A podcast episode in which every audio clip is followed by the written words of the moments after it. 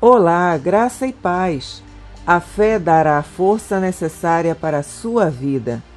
A fé nasce no coração e se transforma na força que nos fará vencer qualquer adversidade. Quem não acredita que é possível ir mais longe e quem duvida das suas próprias capacidades acaba derrotado ainda antes de partir para a batalha. No entanto, tudo é possível quando a esperança anda ao nosso lado.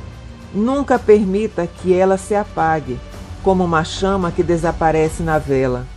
Agora é o tempo de deixar que ela invada totalmente a sua vida. Tenha fé e você terá força necessária para a sua vida.